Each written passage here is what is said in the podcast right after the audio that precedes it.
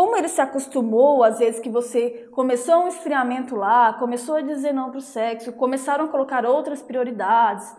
Às vezes você não parou para pensar, poxa, mas o que está tomando lugar aqui no relacionamento? O que, que parou de acontecer que a gente fazia e o sexo era bom né, na relação e aí a gente não está fazendo mais?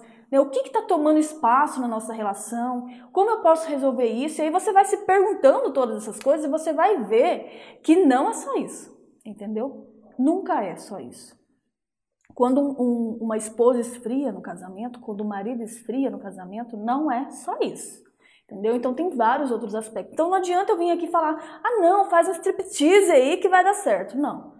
Isso aí é de menos, entendeu? Isso é um acessório legal que você pode usar, mas não resolve né, a questão aí do seu casamento. Depois disso, tá? Então lembrando, se esfriou é porque tem outras coisas a serem resolvidas na relação.